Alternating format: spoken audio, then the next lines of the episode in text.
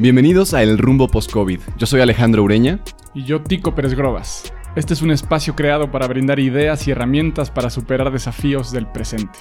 Entrevistamos a 19 líderes de Latinoamérica para conocer sus creencias y perspectivas del futuro. El futuro con el que soñamos no llega solo, se construye, lo construimos. Creamos este espacio para hacer de Latinoamérica una mejor versión. Creemos que somos más fuertes juntos, que combinando estrategias podemos vencer cualquier desafío, que cada idea que compartimos y expandimos juntos puede ser una semilla en quien la escucha. De todas las crisis se sale fortalecido. Las crisis son unas excelentes maestras. Las lecciones que aprendimos aquí las podrás aplicar en otros momentos de dificultad. Nos reunimos con estos líderes de toda Latinoamérica, directores de recursos humanos de grandes empresas multinacionales, editores de importantes publicaciones, conferencistas, escritores, disruptores de todo tipo y futuristas. Y lo hicimos para entregarte las mejores perspectivas, las tácticas y estrategias para generar cambios profundos en tus equipos, en tu liderazgo y en tu visión. Acompáñanos a lo largo de estas entrevistas. Comenzamos. Hola, bienvenidos al octavo capítulo del Rumbo Post-COVID. Hoy entrevistamos a Oso Traba, un crack de cracks. Es un emprendedor apasionado sobre todo de las nuevas tecnologías, de los modelos de negocio y de generar impacto a gran escala. Tras su maestría en Stanford, ha empezado y crecido muchas compañías multimillonarias y ha recaudado numerosas rondas de inversión. Además, él fue uno de los que me inspiró para hacer un podcast. Así que démosle la bienvenida a Oso Traba. Buenos días, Alex, Tico, ¿cómo están? Gracias por invitarme. Muy contentos, muy contentos de estar contigo. Gracias por aceptar y gracias por estar acá. Aunque estás un poquito herido, parece, ¿verdad? Pero... Un poquito, pero nada grave. Eso, somos muy resilientes y justo de eso queremos hablar. Cuéntanos esa historia, Tico. Muy bien, pues bueno, yo hace unos meses escuché un capítulo de Oso, me encantó, me encantó el formato, eh, se me hizo súper interesante la forma de entrevistar, le escribí a Oso, me dio un espacio y una de las condiciones que me dijo aquella vez eh, era que le gustaba que el tiempo que pudiera otorgarle a alguien eh, se pudiera haber capitalizado en resultados. Él es una persona que es un doer, es una persona que lleva casi todo a la realidad es súper intenso y soñador, pero además aterriza sus proyectos.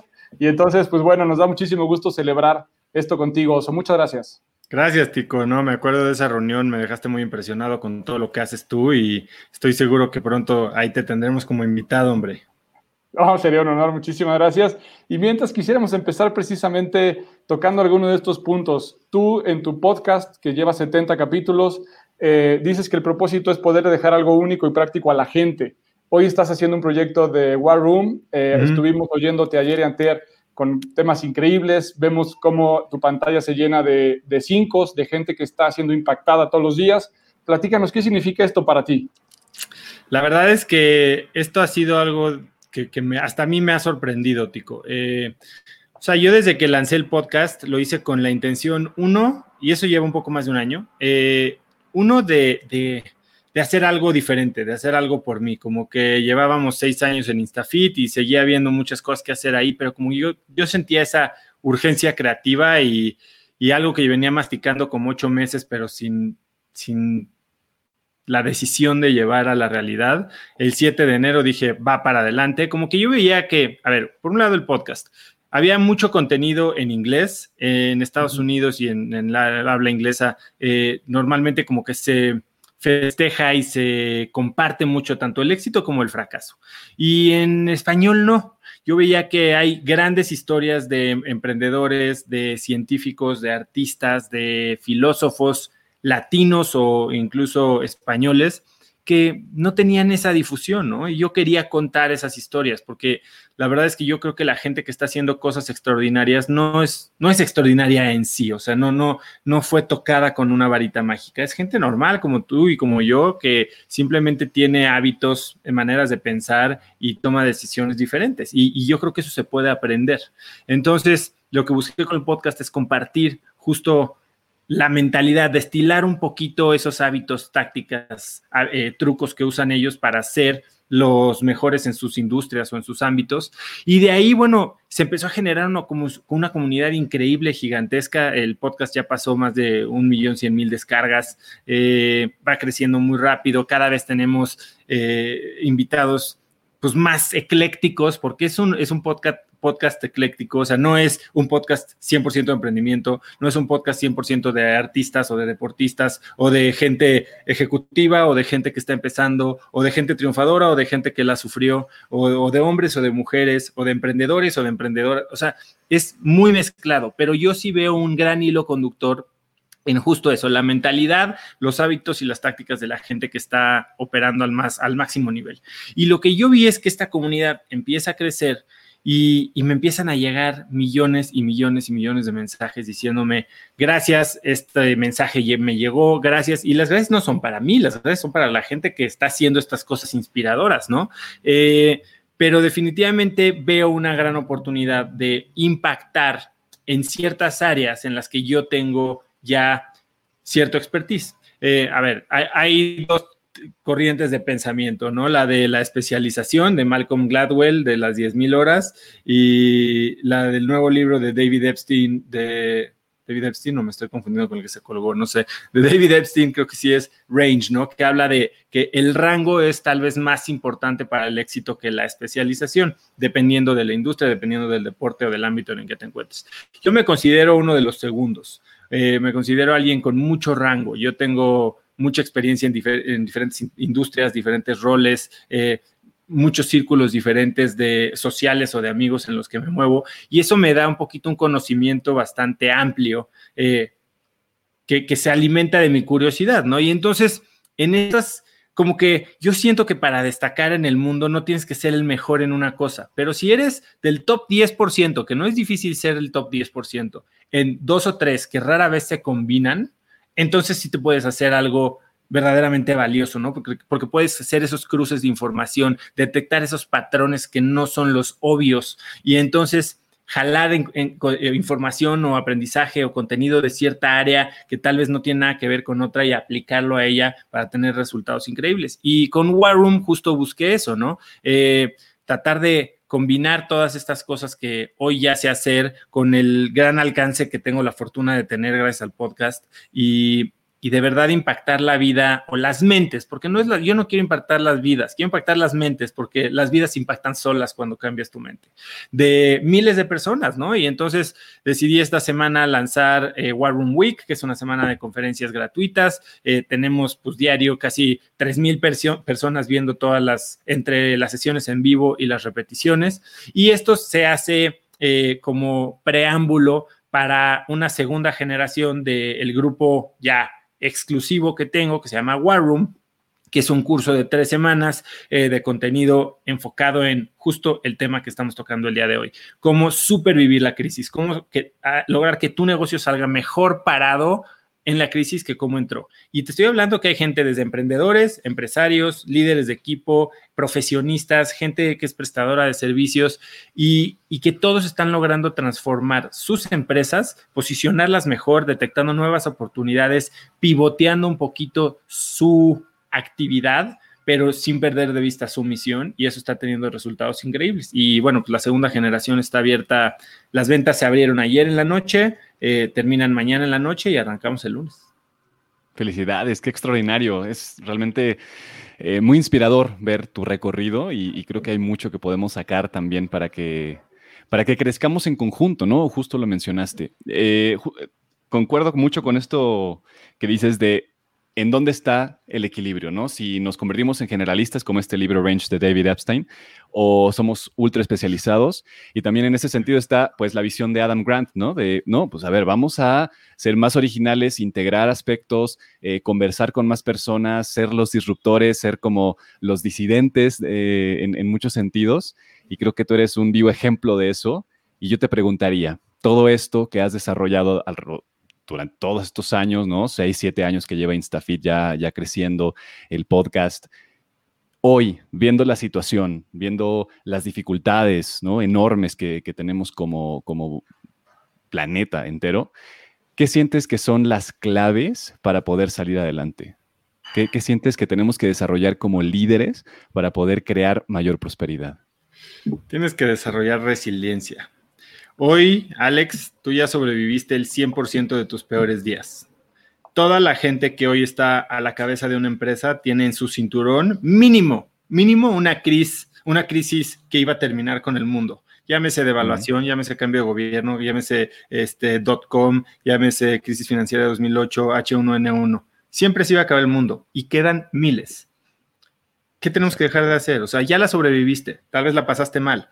A ver, error no es caerte, error es levantarte y no aprender. y, y, yo creo que toda la gente tiene que entender eso. Entonces, ¿qué es lo que necesitas hacer? Uno, déjate de quejar.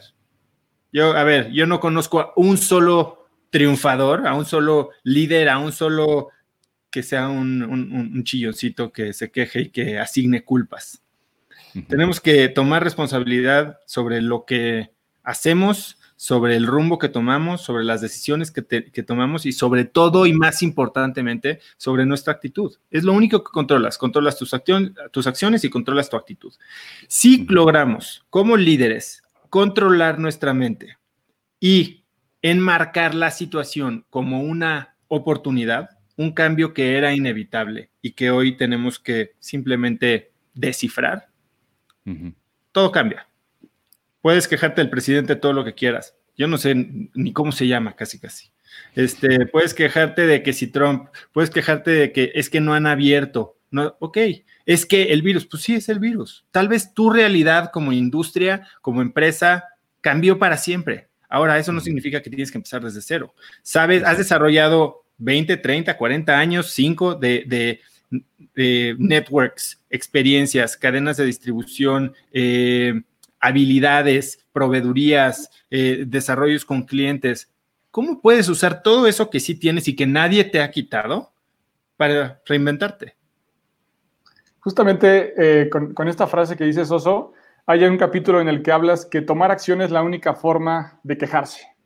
Y en este sentido, creo que tú has sobrevivido a diferentes crisis, desde el accidente que tuviste en el ojo, en donde incluso ponía en juego pues, a lo que te dedicabas, ¿no? En ese momento. Este, Luego estabas en Nueva York en el 2008 y también a los 40 años tuviste por ahí una pregunta interesante que te hizo tu pareja con respecto a qué carajos te faltaba, por qué no podías ser feliz ¿Por qué odias tu vida? Me dijo. Justamente, porque odias tu vida? Entonces, tú has podido sobrevivir a estas crisis, a estos antecedentes, y creo que hoy esto te ha llevado a ver con mucha más claridad y experiencia lo que hoy estás invitando a la comunidad a que pueda salir adelante cambiando su mentalidad, ¿no? Sí, aunque no siempre lo vi tan claro. Yo hoy me siento lo más pleno, lo más feliz, lo más exitoso y lo más en paz que me he sentido en mi vida.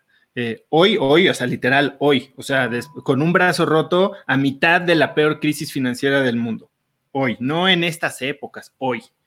Y, y eso puede pasar para ti el día que tú quieras, o sea, y todos los días es una nueva oportunidad para que sea el mejor día de tu vida, ¿no? Eh, eh, hubo momentos muy duros, ¿no? Y esas son algunas de las crisis que he sobrevivido, pero algunas otras también han sido momentos muy duros. A ver, no todos los días son color de rosa. El tema es que el día va a ser exactamente el mismo, el tema es cómo lo interpretas. Y yo por mucho tiempo no tenía esta resiliencia mental, tal vez lo sobrellevé, tal vez lo sobrepasé o, o me impuse al día a pura base de coraje. Que una cosa es coraje, porque puedes hacer las cosas ¿Con fuerza o con maña? Hoy siento que soy más agua, como decía Bruce Lee, que fuerza. Excelente. Y bueno, todos tenemos la capacidad de ser resilientes. O sea, el simple hecho de que nacimos y crecimos y estamos aquí, como tú bien dices, y hemos pasado cientos de dificultades, nos hace resilientes. Pero hay un grado más, ¿no? Hay ciertas cosas que tenemos que desarrollar como una práctica, porque a veces no entendemos que necesitamos ejecutar ciertas acciones día a día para poder entrenar esa resiliencia mental, física, sin duda, ¿no? Porque ahí está el ejemplo de InstaFit, o sea, necesitamos las herramientas adecuadas para poder estar en nuestro máximo. Si no está tu máximo físico, pues tarde o temprano tu mente sufre. Si no está tu, mente a, tope eh, en resiliencia, tarde o temprano tus relaciones sociales sufren. O sea, en ese sentido, ¿cómo ves tú los pasos para fortalecer de forma práctica la resiliencia en estos días? Em, yo creo que lo primero que hay que hacer es algo que, en especial en las culturas de alto desempeño eh, financiero, emprendedor, y en especial en Latinoamérica está mal visto, que es conocerte y entender lo débil que eres. Estamos acostumbrados a que todos somos unos chingones, todos vamos a todas, todos vamos con fuerza, nada nos rompe, nada nos detiene. Y eso simplemente no es verdad. O sea, puede ser verdad durante tu congreso, durante tu conferencia, durante tu pitch a inversionistas, pero cuando llegas a tu casa, estás solo contigo y te ves en el espejo y dices, ¿qué estoy haciendo? Y no te has atrevido a, extender lazos con alguien que pueda estar pasando lo mismo que tú, que son la mayoría, entonces te derrumbas. Ahora, yo creo que lo que hay que hacer es reconocernos como imperfectos. Lo que hay que hacer es reconocernos como personas que no saben todo, no pueden todo y necesitan ayuda y empezarnos a ayudar. Y te puedes empezar a ayudar simplemente exponiéndote a contenido diferente, a, personas mejores que tú, rodeándote de gente mejor que tú, aún antes de que te atrevas a pedir ayuda. O sea, este, este, este concepto de si, si lees un libro de autoayuda, estás, este, e, e, eres, eres un perdedor, pues cada quien, ¿no? Pero yo creo que hay muchos conceptos que hoy en 15 minutos hemos tocado que vienen en esos libros. Y en realidad lo que tienes que hacer es darte cuenta de dónde cojeas y trabajar en ello. O sea, no se trata de, ah, soy débil y ya. No, no, no, al contrario. Ser real, entiende. Yo, yo hablo de la humildad porque odio esa palabra. Creo que se, se se usa como un despectivo, como un peyorativo, como diminutivo y como, hay uno es, es, humilde, humilde es como es pobrecito, es indefenso, es no puede, no puede hacer las cosas. Yo creo que la humildad es ser 100% real con quien eres, no más, no menos. Y cuando eres humilde, eres real, entonces puedes detectar en qué puedes trabajar para seguir siendo humilde, pero a un nivel más alto. Y una de esas cosas es dejarte de quejar. O sea, ¿qué tienes que hacer? Deja de quejarte. Eh, para mí, una práctica que en un eh, contexto de negocios tal vez suena como, ¿por qué invitaron este cuate? Es agradece tu vida, o sea, agradece todo lo bueno que tienes. Agradece que, que si te rompiste un brazo, que no fue el derecho, que fue solo el izquierdo, que si te rompiste ese brazo, no te rompiste el codo y la muñeca y el hombro, que solo fueron todos los huesos. Eh, agradece que nadie más que venía contigo en el coche tuvo un solo raspón, ¿entiendes? Agradece que tienes tres clientes, oye, no tienes diez, pero tienes tres, agradece que trabajas con un equipo, oye, no es el mejor, tienes un equipo, agradece que tienes un trabajo, que, que vives en una casa, agradece que tienes opciones, porque siempre tienes opciones. Y después empieza a trabajar en ellas. Oye, buenísimo esto que dices, porque además acabas de, de, lanzar una app precisamente para agradecimiento y otra variable que he escuchado en ti en diferentes momentos, que es como algo de que das y has dejado ahí como enseñanza es el cuidado con el tiempo. Creo que tú eres, y tú mismo te has nombrado un nazi con el tiempo en este sentido, con tu afán. Del calendario. El nazi del calendario. Y eso este, yo lo he podido ver, tienes aplicaciones para agendar citas, para tener todo bien estipulado, organizas muy bien tu vida en esta parte de equilibrio entre pareja, deporte, hijos. Este, entre la humildad, el control en cuanto a la disciplina de tus tiempos, el estar entrevistando semana a semana a gente con una historia increíble, eh, veo que ha hecho en ti este impacto, por un lado, de humildad, pero también de cuidar cada cosa que haces, ¿no? Porque creo que has asumido la responsabilidad muy puntual de que lo que hagas hoy y lo, o lo que pienses hoy determina los resultados de mañana. Sí, la verdad es que ese es, ese es un ejercicio bien difícil de hacer, ¿no? Porque por un lado tratas de darle gusto a todo mundo, y esa es la receta del, ex, del fracaso. Eh, entonces, me encuentro hoy mucho más activo, o sea, a ver, tengo InstaFit, tengo el podcast, del podcast salió la aplicación, después empecé una nueva empresa que es Cracks Education, con la que estoy haciendo todos estos programas y mentorías y consultorías. Y, y afortunadamente, a ver, entre más alcance tienes, pues más te das cuenta que puedes ayudar a gente y más gente te empieza a contactar. Ahora, no puedes darle gusto a todo mundo. Y entonces tienes que empezar a elegir muy cuidadosamente a qué le dedicas tu tiempo. Y yo lo que he hecho es ser muy honesto en qué, me roba energía, qué me da energía, para qué soy bueno, para qué hay gente mejor que yo, qué eh, me deja más dinero, qué hay cosas que la verdad hago por placer, ¿no? Y entonces, hace poco entrevistaba a un biólogo eh, molecular y, PhD, eh, neurocientífico y demás, que él me decía que él priorizaba su vida con tres P's, plata, eh, placer y prestigio. Y estas van a ir cambiando a lo largo de tu vida, ¿no? Hay, hay veces que el placer es, y te puedes dar el lujo que tenga el 80% de ponderación, pero hay veces que la plata es lo que jala, ¿no? Y entonces cuando la prioridad es la plata, vas a hacer cosas que tienen muy poco placer y tal vez muy poco prestigio. Eh, no estoy hablando de, de, cosas ilegales, ¿no? Pero tal vez vas a dar la conferencia que no querías, tal vez vas a involucrarte en un proyecto que no te apasiona, pero hay que pagar las cuentas. No digo que, que no sea importante. Eh, y, y, yo, pues ya en la parte más táctica, pues sí trato de, de ser muy exigente con mi tiempo, ¿no? Eh, tengo todo calendarizado por colores, por proyectos. Si no está en mi calendario, no existe. Y si, si acordamos algo, en ese momento se, agenda y eso significa que es real. Si no, si no está en mi calendario, no es real. Eh, y así ha pasado, ¿no? Que no he llegado a reuniones importantes porque nunca me mandaron una invitación.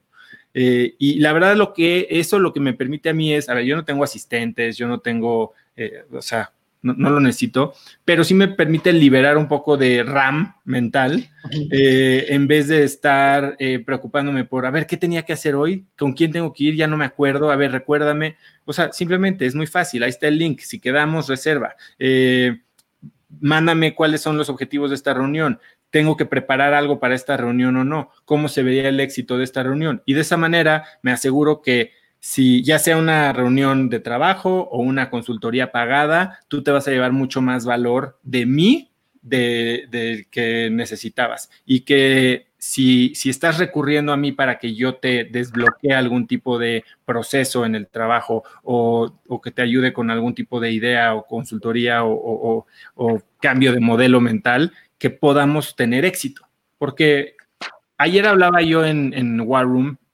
que a ver, en el siglo XVIII creo que fue cuando se, inventó el reloj, o no sé si es el XVII, cambió el, con el modelo de valor, ¿no? Empezamos, dejamos de ser eh, una cultura que, cambiaba su valor por otro valor, que hacía trueque de valores, a una cultura o a una sociedad o a una especie más bien, que, cambiaba su tiempo, ¿no? Por valor. Tú trabajas una hora, vale cinco centavos. Y, y esa fue la revolución industrial y hoy mucha gente cambia su tiempo por dinero y tiempo es dinero es la frase más incorrecta del mundo porque valor es dinero.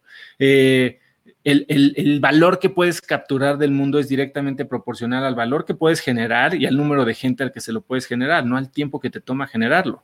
Es como la anécdota del mecánico, ¿no? Que llega, arregla una tuerca y cobra 10 mil pesos y pues la tuerca, la, oye, la pude haber arreglado yo, sí, pero el tema es saber cuál tuerca tienes que arreglar. No cobras por tiempo, cobras por el valor agregado, generado y yo lo que busco en temas de mi calendario y de mi agenda es generar el más valor que se pueda. Para eso hay que saber decir que no. es lo que dicen, tipo Elon Musk, Jeff Bezos, todos, que lo, lo más común que tienen todos estos grandes billonarios es que dicen que no a todo pueden poner límites, ¿no? Creo que eso es importante también en el sentido de formar resiliencia, o sea, hablando nuevamente bajándolo aquí, es cómo lo podemos adaptar. Y poner límites específicos también construye resiliencia, porque a veces estamos agotados justamente porque no podemos decir que no, o sea, porque creemos que debemos o estamos obligados a, más, ¿no? Justamente ayer estaba haciéndole coaching a un directivo de BBVA en Nueva York y él me decía como, pero es que ya no puedo más, no, no, es que no puedes más, es que tú estás decidiendo justamente no eh, determinar cómo está tu calendario y lo dejas abierto a la gente, ¿no? Entonces pierdes, ahí pierdes. Es como el email, o sea, el email es por esencia responder a las necesidades de los demás. Siempre que hay un email en tu inbox es una solicitud. Cuando estás reactivamente eh, o cuando estás reaccionando, a, o sea, cuando tu vida es simplemente responder y regresar saques, pues nunca vas a sacar, nunca vas a tener la bola en la mano, ¿no? Oye, perfecto. Ayer incluso hablabas de, que la mejor defensa era el ataque precisamente en esto, pero de repente, pues con el COVID, como que puso en juego muchas cosas a nivel instintivo. Hizo a mucha gente entrar en un nivel como preventivo, como de sobrevivir justamente. Esto, hay una, hay una metáfora que me gusta, que es como si de pronto fuera caminando la gente y se empieza a encontrar frente a una montaña y parece que hay una avalancha. Y lo único que le queda es correr, huir Mientras que lo que yo te oigo a ti, lo que estamos platicando con la gente en este post-COVID, es, a ver, esa montaña es para subirse. Esa montaña hay que escalarla, ¿no? O sea, y cómo poder cambiar esa interpretación de algo que tú hablas mucho de cambiar el mindset. ¿Qué podrías sugerirnos con todas estas enseñanzas que, que has podido capturar de todas estas personas para poder cambiar el enfoque de oír a atacar? Es que lo primero es dejar de reaccionar, ¿no? O sea, creo que, eh, a ver, el cerebro pierde el 80, en situaciones de crisis y de mucha sobreinformación y de caos, el cerebro pierde 80% de su capacidad cognitiva simplemente por el ruido.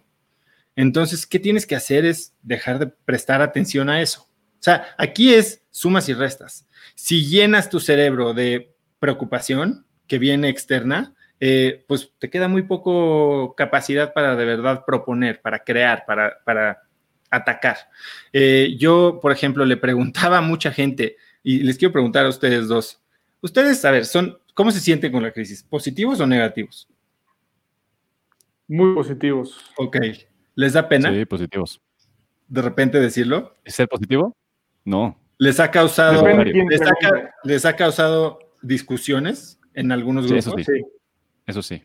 Sí. Sin duda. Y entonces hay mucha gente que por evitar ese conflicto social cambia su mentalidad a mentalidad borrego y es, no, sí, sí está muy mal todo, sí, la verdad es que sí, qué bárbaro. ¿Sabes qué? No tienes que enfrentar esa discusión, simplemente omítela. Aléjate y cuéntale a quien más confianza le tengas, casi, casi. este, de lo que se trata es, a ver, e, elige tú, elige tú y, elige en qué piensas primero.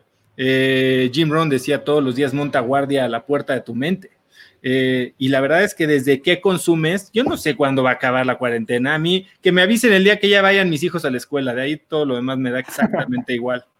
Eh, yo, yo sigo operando, mi ayer le preguntaba a mis 22 personas del equipo de InstaFit, ¿cuántos quieren regresar a la oficina? Nadie levantó la mano. Pues perfecto, no regresen. O sea, nosotros estamos operando bien y demás. Entonces, elige a, qué le quieres dedicar tu energía, si es a quejarte y a tener miedo o a, o a crear. Ahora, cuando hay preocupaciones reales, que a ver, esto puede sonar utópico, pero cuando hay preocupaciones reales como pagar la nómina, eh, pagar la renta, la escuela de los niños, o sea, hay que atenderlas.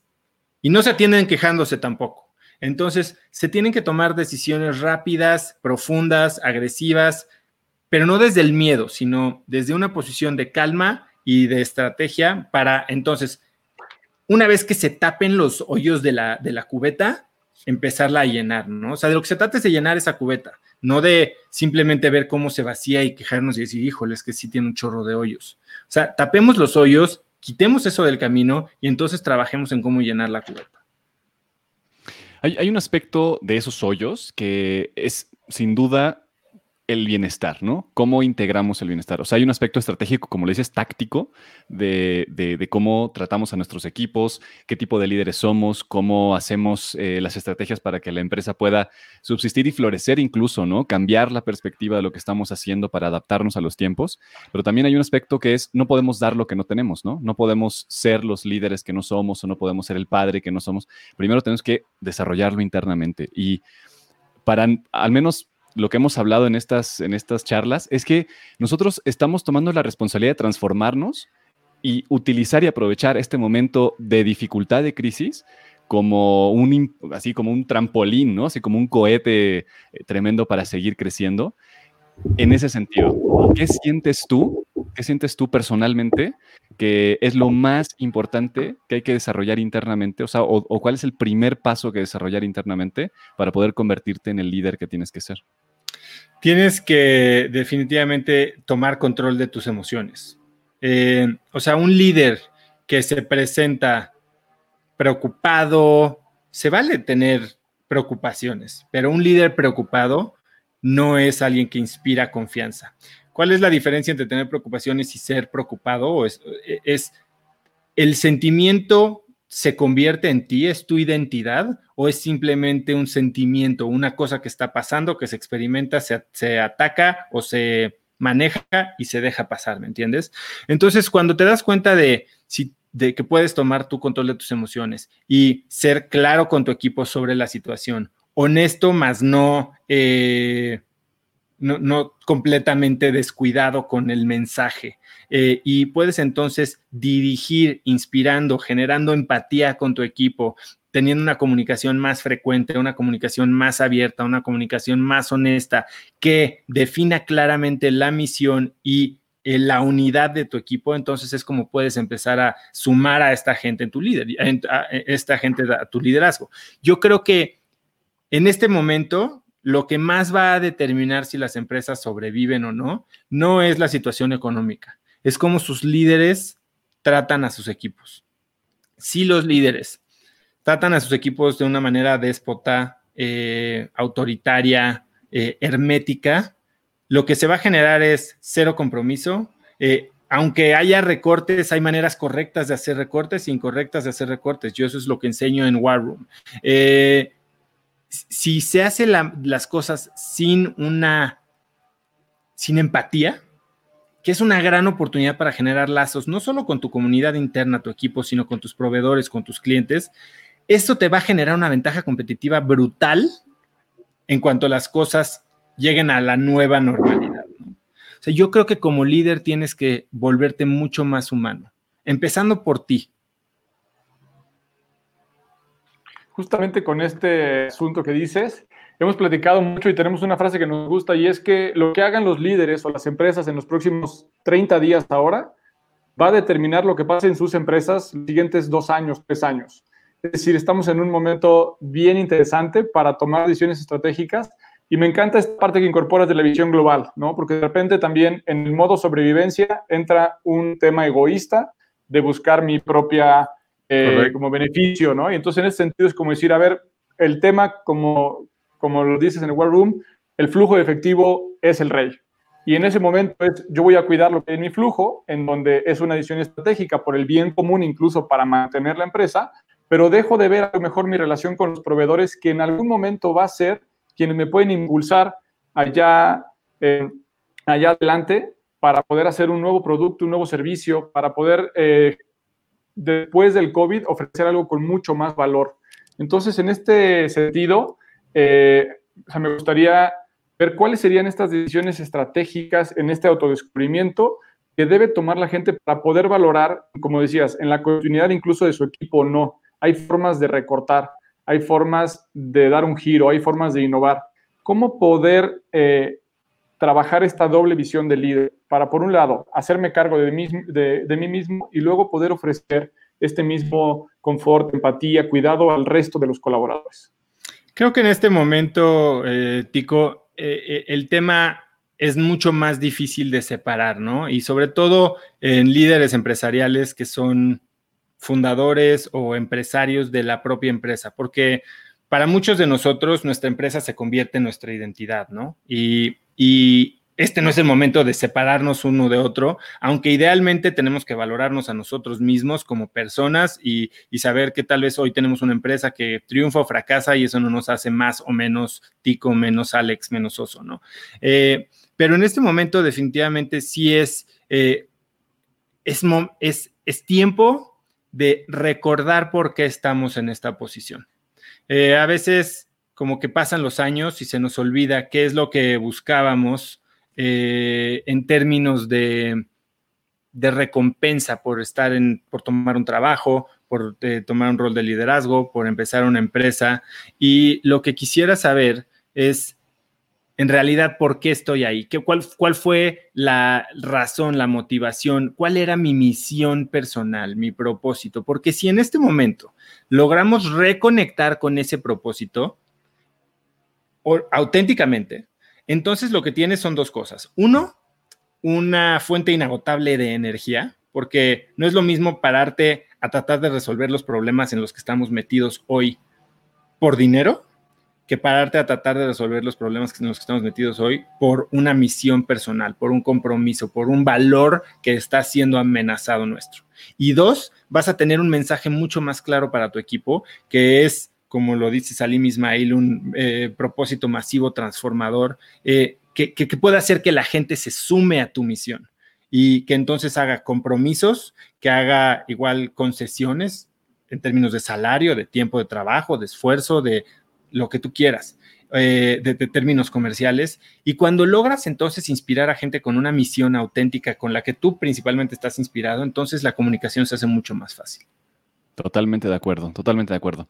Eh, justamente escuchaba hace, hace unos días una entrevista con Simon Sinek, que, ¿no? Incluso dentro de la crisis, el recuperar la sensación del propósito, lo que dices, hace que todo cambie, o sea, que todo se ponga en el lugar adecuado y eso es fundamental. Yo te, quiero preguntar ahora, girar un poco hacia innovación digital, ¿no? Justamente eh, hacia los nuevos negocios, a los nuevos modelos. Eh, cómo es que podemos replantearnos, por ejemplo, aquí pregunta alguien, ¿no? Si tuviste que cambiar tu producto o tus servicios, ¿es bueno replanteártelo completamente como si empezaras un nuevo negocio totalmente? ¿O hay, qué recomendarías tú en el sentido de los pasos que hay que dar? Eh, porque todo es distinto ahora. Hay, hay, dos maneras de ver esto, ¿no? Yo lo hablaba con Eberto Taracena Antier y él hablaba de, de no un pivote total, sino simplemente de un ajuste en la estrategia, ¿no? Eh, creo que todo parte de lo mismo y de lo que ya hablábamos hace un momento. Uno, tienes que saber qué sabes hacer. O sea, yo no creo en los empezar desde cero, porque nunca empiezas desde cero más que el día que naces. Y aún así naciste de cierta familia con ciertos genes en cierto hospital de ciertos papás, ¿no? Y a partir de ese momento, todo ya empieza a acumularse, tus, eh, eh, tu educación, tus creencias, tu círculo social. Y cuando tú vas a hacer un cambio profesional, inclusive cuando cambies de trabajo, no estás empezando de cero porque te contrataron para un trabajo nuevo porque por lo que ya sabes, ¿no? Por lo que ya estudiaste, por la experiencia que tienes. Y es lo mismo en este momento. Hoy tienes que pensar en tu siguiente paso basado en dos cosas, no en lo que estabas haciendo. Eso es lo único que no tiene la menor relevancia, porque probablemente lo que estabas haciendo ya es inútil. Entonces eso a la basura, no vuelvas a pensar en él. Piensa en dos cosas. Uno, ¿cuál es la necesidad de tu cliente? Y dos, ¿qué es lo que sabes hacer? ¿Cuál es la nueva necesidad de tu cliente y lo que sabes hacer? Porque entonces sí puedes decidir pivotear lo que sabes hacer dentro de tu empresa para ofrecer una nueva solución, una nueva empaquetación o empaquetamiento de tus habilidades para satisfacer la nueva necesidad de tu cliente. Por ejemplo, hay una persona, esta historia a mí me encanta. Eh, hay una persona que tomó la primera generación de War Room y ella hacía zapatos a la medida eh, especializados, ya sabes, personalizados para novias. ¿Qué pasó? Y bueno, y el mes antes de, en abril, en, en marzo, no sé qué fue, tuvo el mejor mes de sus cuatro años de existencia. Bueno, mes siguiente no hay bodas, no hay novias, no hay zapatos. Y platicando en War Room, le dije, ¿tú qué sabes hacer? Sé hacer zapatos, sé, hacer, sé diseñar, tengo un taller extraordinario de mano de obra, perfecto. Ahora, ¿qué es lo que quiere tu cliente? ¿Qué necesita? No, bueno, zapatos, no, no necesitaba zapatos. ¿Cuál era la necesidad que estabas cubriendo? No, pues sentirme especial, sentirme como una cenicienta con un zapato increíble. ¿Y eso no se puede eh, hacer en su casa? Sí, sí se puede hacer en su casa. Entonces, ¿por qué no lo hacemos? Y le propuse, regálales unas pantuflas para mínimo mantener el contacto y tal vez que te posteen. Bueno, no, ella obviamente me one up y ella lanzó una línea de pantuflas de la que ya lleva su quinta producción totalmente sold out, en las que ha superado las ventas de su mejor mes en el modelo anterior y haciendo algo solo ligeramente diferente, solo le cambió un poquito la forma a lo que ya hacía. Oye, que sigue haciendo zapatos, sí, bueno, pero sí, estrictamente ya no hace zapatos personalizados para novias, ahora hace pantuflas para gente en su casa, ahora hace zapatos de moda, ahora hace eh, zapatos para hombre, que son mismos pantuflas para hombre. Entonces, ¿qué es eso? ¿Un nuevo negocio o un negocio diferente? Ahora, hay otra gente que, estaba en Panamá y ella hacía jardinería, literal, ella hacía jardinería. Una persona a la vez, un jardín a la vez. Viene la crisis, no pueden salir de su casa. ¿Qué se pone a hacer? Primero empieza a dar cursos por internet de jardinería. Ya empieza a vender mucho más. Ahora empieza a hacer paquetes que le manda a la gente como un eh, paquete de suscripción mensual con cosas para hacer jardinería y enseñarles a hacer jardinería. Ahora ya está atendiendo a muchas más personas de las que atendía antes. Ese es un negocio completamente nuevo, basado en exactamente lo mismo, la necesidad de sus clientes y lo que ella ya sabía hacer. Entonces, ¿qué te recomiendo? Piensa en qué sabes hacer y piensa en cómo lo puede alguien necesitar hoy. Tal vez tengas que complementar con algunas otras cosas algunas otras habilidades, pero... Hoy está buenísimo justamente esto. Eh, yo aquí anotando prácticamente como clase eh, y igual reflexionando un poco, haciendo una, mirada para atrás, Alex, pensando un poco en este proyecto y en el de la vacuna organizacional. Eh, se parece un poco, te, cuento un, poco esto. teníamos nosotros un producto que se dedicaba a hacer un, un análisis de la cultura organizacional y nos dimos cuenta que eso, a final de cuentas, en este momento iba a ser bien difícil que las empresas pudieran quererlo le dimos un giro, hicimos una adaptación para poder enfocar este tipo de diagnóstico, para poder eh, ayudarle a las empresas a conocer semana a semana las necesidades de sus colaboradores. De modo que ahora pueden tener un pulso muy puntual para ver cómo comunicarse con ellos a distancia. De modo que hemos podido en este mes prácticamente que hicimos este lanzamiento vender más que nunca este producto para muchas empresas, pero tiene que ver con esto sin darnos cuenta, ¿no, Alex? Con entender qué necesitaba nuevo el cliente, el mercado, pero también qué ya, ya sabíamos hacer porque va a ser bien difícil reinventarnos de cero, ¿no? Claro, y no hay necesidad. Ese es el peor error, creer que, ah, como algo pequeño cambió, yo tengo que empezar de cero. No. A ver, tengo doctores, ginecólogos, dentistas, este, quiroprácticos que no están volviéndose abogados. Tengo abogados que no se están volviendo programadores, simplemente están reempaquetando sus servicios. Y tal vez hoy sí es una oportunidad grande para aprender a compartir tu conocimiento y que entiendas eso, que tu tiempo no es lo que vale, sino tu conocimiento es lo que vale. El valor que puedes generar es lo que vale. El valor que agregas, eso es totalmente cierto. Y es nada más reconocer, es hacer un trabajo de introspección para decir, ok, ¿cómo puedo agregar en esto que estoy haciendo? Totalmente de acuerdo. Y otra cosa que yo agregaría y preguntarte en ese sentido, eh, para poder innovar digitalmente también hay que hacer redes más grandes, ¿no? Hay que, eh, hay que conectar con personas adecuadas para poder expandirlo. Eso es, eso es otra cosa que yo al menos estoy viendo que se está expandiendo mucho en estos momentos, de pedir ayuda, como decías antes, de reconocer qué es lo que te falta, porque a veces como emprendedores nos, nos ahogamos en un, en un, vaso de agua, ¿no? En vez de salir y decir, no, no, no, este vaso me lo tomo, me nutro y sigo hacia adelante, me conecto con otros emprendedores, conecto con otras ideas, eh, rompo esquemas. Y, y, vamos adelante, porque la idea es que entre todos lo podemos lograr más fácil, ¿no? Yo te preguntaría a ti en este sentido también, eh, además del aspecto del negocio, cómo situarnos a nosotros mismos como personas, como marca personal, o sea, cómo hacer un branding eh, más potente a partir de este momento de crisis. ¿Cómo lo estás haciendo tú? ¿Qué recomiendas? Pues es justo eso, ¿no? O sea, tienes que reconocer que sabes algo y tomar los riesgos de compartirlo, que esa es la parte más difícil, ¿no? O sea, e-, está este tema de entre menos sabemos, más fácil es creernos expertos, ¿no? Y, luego ves expertos compartiendo conocimiento en redes sociales o en conferencias que incluso tú, por saber tantito más, sabes que no te atreverías a estar ahí y eso, te, y eso hace que, que, no lo compartas, ¿no? Hay momentos en los que hay que tomar esos riesgos, ¿no? Y ser otra vez muy humildes en quiénes somos, pero no por eso achicarnos. Y, y está fácil como agarrar un celular o como hacer un blog post o como mandar un tweet y entablar una conversación con algún experto y que vea que hay interés y de ahí empezar a generar un poquito de conversación, porque así como, como Toli en Panamá, que ahora resulta que es una experta, ahora ya no es una jardinera, ya es una experta en jardinería y landscaping, eh, así puedes ser tú en tu área, ¿no? Seguramente bien. Eh, quisiera preguntarte, Oso, con, con, este ejemplo de la humildad y del agradecimiento, ¿qué le agradecerías tú al COVID? Todo, todo. Tengo un grupo de Telegram de más de 15 mil, de 1500 personas. Y hace poco les dije, esta es una pregunta que le hago yo a mucha gente cuando, cuando pasa por una situación difícil, ¿no? Les digo, si pudieras, y es mucho más fácil hacerla una vez que pasa el tiempo, ¿no? O sea, algo que te pasó hace 15 años, probablemente has, aprendido a valorar las consecuencias. Pero esta pregunta la hice cuando llevábamos seis semanas de contingencia de COVID.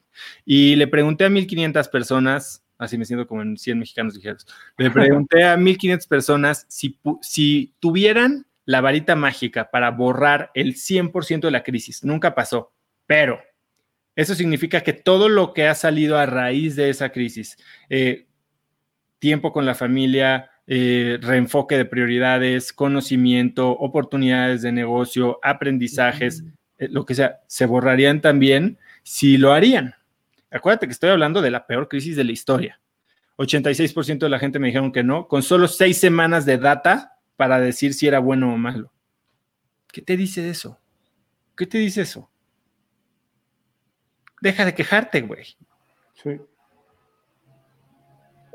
Súper, entonces tenemos ahí justamente esta oportunidad con la humildad de, poder aprender muchísimo. Es un tema de, de, a qué le abrimos la puerta, a qué le abrimos los ojos. Y en ese sentido, como regresar la responsabilidad. Hablas mucho también de pasar de, de víctima a protagonista, de hacerte dueño de tus propias decisiones. Y en ese sentido, también creo que para mucha gente es un pretexto perfecto la crisis, ¿no? O sea, Exacto, no es un pretexto, es una oportunidad. Es, O sea, oye, ¿quieres tirar tu chamba? ¿Quieres cambiar, cerrar ese negocio, ese café que, tanto odias y no te atrevías porque tu papá había invertido en ti? Mándalo a la chingada, ahorita, o la crisis, y ya no le tienes que contar a nadie y ponte a hacer lo que quieres hacer. Sin duda, sí, este es, un momento genial. Yo soy un ejemplo claro de eso, o sea, de, cambiar de, un lugar a otro completamente y empezar a crear otros proyectos de, una semana a otra. Y ha sido genial, o sea, lo he pasado súper bien. Pero igual me gustaría nuevamente cambiar un poquito de, cambiar la, la, conversación, porque hemos, hemos hablado mucho del emprendedor, ¿no? Como, como el líder individual que tiene su negocio eh, y pymes principalmente, pero también están estos corporativos, ¿no? Y también está el, aspecto de la innovación dentro de la cultura corporativa, eh, en la cual también tú, tú tienes un expertise, ¿no? Como consultor. A mí me gustaría preguntarte tu, visión, porque estos mamuts, estas transnacionales enormes que no pueden cambiar su cultura, así de decir, ah, pues oye, soy emprendedor un día a otro y aprovechemos la crisis. Y sí, el colaborador puede estar súper interesado, pero el líder no. En fin, hay una serie de cosas muy interesantes que están pasando en esos niveles o que no saben hacer home office. ¿Cómo lo ves tú? ¿Qué opinas en general de eso? A ver, entiendo que es difícil, pero el no pueden, ya, ya, ya los sentenciaste, mi querido Alex. Entonces, cuando crees que no puedes, ya no pudiste. A ver, tengo conocidos muy cercanos en industrias muy golpeadas, en compañías muy grandes. O sea, cines. Pues ven nada más. O sea, Miguel Mier, eh, mi invitado en el podcast, gran amigo y mentor mío, eh, pues claramente, o sea, es la tercera empresa de cines más grande del mundo y, tenía la expectativa de crecer creo que 10% este año y hoy, imagínate la cantidad de gente que depende de ellos, de un negocio que está totalmente a cero. Ah, sí tienen Cinepolis Click y yo no sé si vaya a ser suficiente para irse para allá, ¿no? Claramente están pasando una situación bien difícil, ¿no? Y lo mismo con la industria restaurantera. Por ejemplo, hoy en la noche en War Room Week tengo a Víctor Angulo, CEO de Grupo Los Arcos, eh, unas marisquerías extraordinarias, eh, sesenta y tantos restaurantes, mil o tres mil empleados, nóminas millonarias, eh, pero ellos están también buscando la manera de reinventarse, ¿no? Usándose como dark kitchens, creando conceptos oscuros, o sea, estaban hablando ya de hasta lanzar una marca de sushi para delivery. O sea, ¿cómo puedes adaptar lo que ya sabes hacer eh, para cubrir una nueva necesidad y unas nuevas condiciones de mercado? Ahora, esto tal vez no vaya a ser el futuro de, los arcos o de Cinépolis, Cinépolis Click, pero puede ser algo que les permita igual y pagar cierto tipo de nómina, mantenerse a flote en lo que encuentran su nuevo modelo de negocio, ¿no? Aquí de lo que se trata es de resiliencia.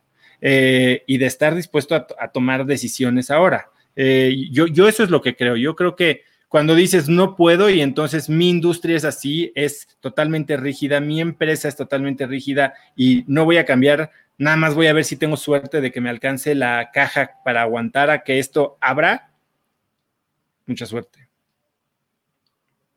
Claro, Sí, tienes toda la razón. ¿Y qué, dirías en esos casos? Como que eh, si pudiera ser un consejo general, eh, porque yo, yo no, quiero condenarlos, pero algunas personas que hemos consultado se condenan a sí mismas, ¿no? Y, están ahí renuentes a hacer ese cambio. Mucha suerte. sí, le ganas, mano. ¿Qué te va a decir? Échale ganas, está bien. Siéntate a ver qué pasa. O sea, te acabamos de decir cómo, cómo puedes dejar de pensar así. Si después de todo lo que has oído hoy y de todo lo que han platicado tus otros invitados, la respuesta es no puedo, tienes razón. Exacto, ahí está. ¿Qué hacer con estas personas justamente que eran expertos, se volvieron directores, se volvieron consultores de algunas cosas, eran maestros en su tema como, como dominio en cuanto a su pyme y que precisamente habían tenido éxito porque lo que hacían les dio resultados, pero hoy ya no, ¿no? Y curiosamente son los más aferrados a permanecer haciendo lo que les dio éxito. Y hoy vemos que no nada más siembra el modelo de negocio, sino siembra, como decía hace rato, la identidad. muchos de los fundadores, muchos de los emprendedores eh, no tenemos tan clara la distinción entre quiénes somos y nuestra marca, ¿no? Eh, ¿Cómo poder eh, también como ayudarles a ver esta nueva oportunidad de redefinirse? Hay un momento en donde podemos volver a empezar, o sea, y que creo que, retomando un poco la conversación, es el momento muy claro de decir, hubo un post que subí hace dos, tres meses en donde le decía a la gente, renuncia, hace tres, cuatro meses, renuncia, vete de tu trabajo, ¿no? O sea, de tanto te quejas en Facebook, en LinkedIn todo el día, vete. Si tu jefe es un idiota, vete. Si el trabajo está súper aburrido, vete. Si la rutina está horrible, si el tráfico, bueno, vete. Hubo casi un millón de personas que reaccionaron y que interactuaron con ese post. Hoy, si le pones renuncia a alguien, te va a decir, ni de loco, ahora sí me quedo, ¿no? En este mismo sentido, creo que ahora sí es muy válido para muchas personas renunciar a todo y escoger como primera instancia qué es lo que van a querer. Ayer, Ayer platicaba, me, me, mandó un mail así, una niña que participó en uno de mis programas, en Cracks Bootcamp, que fue a principio de este año. Y me decía, Oso, tengo un rol de marketing en una empresa que se ha portado de primera, eh, nos, incluso los sueldos han subido, el reto está gigante, pero estoy trabajando al 3000% y tengo esa espinita de hacer algo diferente. O sea, estoy aprendiendo mucho y valoro todo lo que tengo y agradezco, pero justo tengo eso. Hoy 100%, 110% de mi mente está metida en las necesidades de este trabajo para la empresa que le estoy muy agradecido. ¿Renuncio o no? Esa era su pregunta ayer, literal. Le dije, no tengo para ti la respuesta, pero creo que lo que puedes hacer es tratar de pensar menos eh, extremistamente. Y, en, por ejemplo, hoy, para la gente que se suscribió o que se está suscribiendo a War Room, hay un ejercicio dentro del programa como un bono que se llama definición de miedos. Y este es un ejercicio que te ayuda a, en base a una decisión que quieres tomar, como puede ser muy claramente esta de, renunciar a mi trabajo y hacer algo diferente, eh, expresar el peor escenario posible. O sea, poner en blanco y negro todo tu, tu peor miedo. Y en base a eso poder decir cómo lo puedes mitigar, cómo lo podrías solucionar y después cuál sería, eh, eh, cómo se vería un escenario moderadamente exitoso. Y eh, el, lo más poderoso es el costo de la no acción. O sea, ¿cómo te ves tú en cinco años si no renunciaste a tu trabajo? ¿Y qué te hace, o sea, qué te dice de ti? Porque no se trata de qué estás haciendo, no se trata de qué tienes, se trata de quién eres. O sea, cuando te mm. preguntan, oye, ¿y cómo te ves en cinco años? No es qué estás haciendo, no es cuál es tu chamba, es quién eres. Si defines quién eres en cinco años, entonces tomarás la chamba que te lleve a ser esa persona, te casarás con la persona que te lleve a ser esa persona, te rodearás de la gente que te lleve a ser esa persona, comerás, te alimentarás. O sea, ¿cuál es la identidad en cinco años? Soy emprendedor, soy padre de familia, soy, estoy realizado, estoy este, hundido en millones, pero no veo la luz del día. Me encanta ese ejercicio de fear setting, ¿no? Lo escuché de Tim Ferris, de Tim Ferris la primera vez, grande Tim Ferris, que creo que una de tus inspiraciones, también de, las mías. Sí, claro. Eh, em, y creo que es una cosa muy valiosa que hacer ahorita, ¿no? O sea, creo que podríamos como plantear un ejercicio que se podrían hacer, o sea, algo muy práctico para todos los que estén escuchando, porque a veces podemos plantear metas, ¿no? Y eso es aparentemente sencillo, pero después de, o sea, debajo de esas metas están los miedos que nos impiden alcanzar esas metas, ¿no? Miedos individuales, miedos subconscientes de mi niñez, de que me dijera, etcétera, una serie de miedos de lo que me puede llegar a pasar o no pasar si es que avanzo. Y, es muy interesante cómo, cómo, está planteado esto en el sentido de, eh, pongo mi miedo y después las estrategias y los recursos que tengo en este momento. ¿No? ¿Tú qué le agregarías a ese ejercicio? ¿Qué nos propondrías que podemos hacer a partir de este ejercicio para realmente ya sacarnos las chaquetas, ¿no? Y decir, ok, vamos a hacer algo real a partir de hoy y cambiar y transformar quién somos a partir de hoy. Yo en base a ese ejercicio lo que le pido a la gente es que defina tres acciones de dos inmediatas y una de mediano plazo. Y entonces que se definen el nombre de la acción, se define cuál es el payout esperado se define la fecha para la que se tiene que estar eh, tomada, se define eh, cuáles son los recursos que se necesitan y se expresa si hay algún contacto esencial para tomar esa decisión.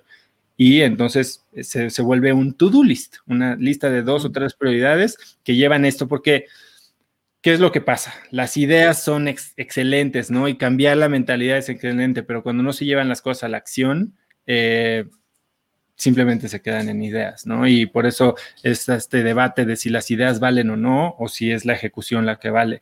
Yo creo que cuando tú, y sobre todo en tu situación personal, eh, cambias tu mentalidad y entonces empiezas a llevar esa mentalidad nueva, esa nueva identidad a la acción, es cuando las cosas pasan. Súper. Eh, bueno, una pregunta directa por aquí. ¿A qué le tiene miedo Oso? ¿A qué le tiene miedo Oso en su mejor momento? Híjole. Eh, le tengo miedo a... Le tengo miedo a perder la visión de lo que es verdaderamente importante. Mm. Creo que por eso me rompí el brazo, Tico. Eh, ya, aquí ya bearing it all. Eh, yo llevaba dos meses de cuarentena en Acapulco con mi familia, viviendo en un departamento enfrente de la playa. O sea, una situación de ensueño. Pero llevaba trabajando 18 horas diarias. Este, sin, realidad, sin en realidad disfrutar eso, ¿no? Y llegó, a llegó final de, abril y principio de mayo, y la primera semana de mayo dije, esta cuarentena no dura junio, o sea, yo, en realidad, para mí yo creo que la gente, a ver, no es un on and off, o sea, la gente se va a empezar a, acostumbrar y a vivir, qué es lo que va a pasar, van a es como después de 9-11, pues sí, ahora llegas tres horas antes al aeropuerto, punto, pero no dejaste de viajar, ¿no? Eh, y yo dije, me queda un mes, y si me regreso de aquí en junio, y no disfruté esto, ¿cuándo voy a tener oportunidad de vivir sin trabajar en la oficina, viviendo con mis hijos sin ir a la escuela, enfrente de la playa y no lo voy a haber disfrutado? Y entonces todavía me costó unos días de, o sea, de, masticar esto. Y llegó el 10 de mayo. Y el 10 de mayo dije, hoy es el día, hoy tomo la decisión, hoy voy a estar 100% presente en lo que verdaderamente me importa. Porque en esta cuarentena yo lancé una empresa, lancé, o sea, es una empresa que ya vendió casi dos millones de pesos en dos meses. Este, con una sola persona, ¿me entiendes? Eh, y, llegó el 10 de mayo y dije, hoy voy a dejar mi ancla más, más poderosa, que es mi celular. Lo voy a dejar arriba. Y hoy voy a estar 100% presente en la playa, domingo 10 de mayo, con mi esposa, mis hijos, lo que quieran. Y, y tanto me aventé a eso y dije que sí, que sí, que sí, que sí, que cuando mi hijo de cuatro años me dijo, échate un derrapón en el buggy, en el Canam, le dije que sí, que es algo que no hacía. Y me volteé y me rompí la madre y estoy aquí dos semanas sin mis hijos, sin la playa, sin... Qué, qué, gran aprendizaje. ¿eh? Qué gran experiencia, justamente. Gracias por compartirla, Oso. Y tenemos nada más para cerrar y terminar en punto como quedamos. Unas últimas preguntas que nos gusta hacer en Asociación Libre. Te pedimos que sean no más de cinco palabras para responder y no hay respuestas buenas ni malas. La primera es, ¿En qué piensas cuando escuchas la palabra futuro? oportunidades. Bien. ¿Cómo imaginas el trabajo post-COVID? Remoto. ¿Cuáles serán las características más importantes de los líderes en el post-COVID? Empatía. ¿En qué deberán poner atención las empresas en el post-COVID? En, en, en ser lean. Yo creo que las empresas tienen que cambiar y las que y, todo va a cambiar. O sea, tal vez este modelo de oficinas over the top, Google, este, mil prestaciones van a cambiar y creo que hoy vamos a valorar mucho más el talento, vamos a valorar mucho más el desarrollo, vamos a valorar mucho más la flexibilidad. Perfecto. Y la última nada más es, ¿qué lecciones crees que le va a dejar el COVID a la humanidad? a que somos humanos, a que nos necesitamos, a que, que, no está tan divertido no ser personas. Mm, extraordinario. Y siempre cerramos con, una pregunta también muy directa, ya más amplia lo que tú desees. Es, ¿qué te llevas tú, Oso, de esta conversación hoy? Eh, me encantó platicar. A mí, digo, Alex, no tenía la, la fortuna de conocerte. Eh, o de platicar más tendido. A mí lo que yo más amo es platicar con gente que tiene buenas preguntas y que está dispuesta a escuchar. Y eso es lo que yo trato de hacer en mis episodios de Cracks. Y e, esa, digo, de lo poco que conozco a Tico, esa es la impresión que tengo, ¿no? Las conversaciones que tengo contigo son conversaciones muy atentas, muy pensadas, muy significativas y creo que esas son las que, las que cuentan, ¿no? Cuando elevas la calidad de tus preguntas, elevas la calidad de tu vida. Y a mí normalmente me toca hacer las preguntas y me encantó que me las hiciera. Extraordinario. Bueno, ahí te enviamos la grabación para que la utilices como tú quieras. Encantado, muchísimas gracias. Ha sido un placer. Te agradezco muchísimo, Oso. También un gusto conocerte. Y bueno, muchísimo éxito. Seguimos en contacto. Gracias a todos los que se conectaron a esta transmisión. Gracias. Muchísimas gracias por todo. Un fuerte abrazo y pronta recuperación. Gracias, gracias, Tico. Nos vemos. Eso. Nada más danos un momentito para despedirnos bien, pero le ponemos en broadcast. Nos vemos a todos en el próximo episodio de El Rumbo Post-COVID. Chao, chao.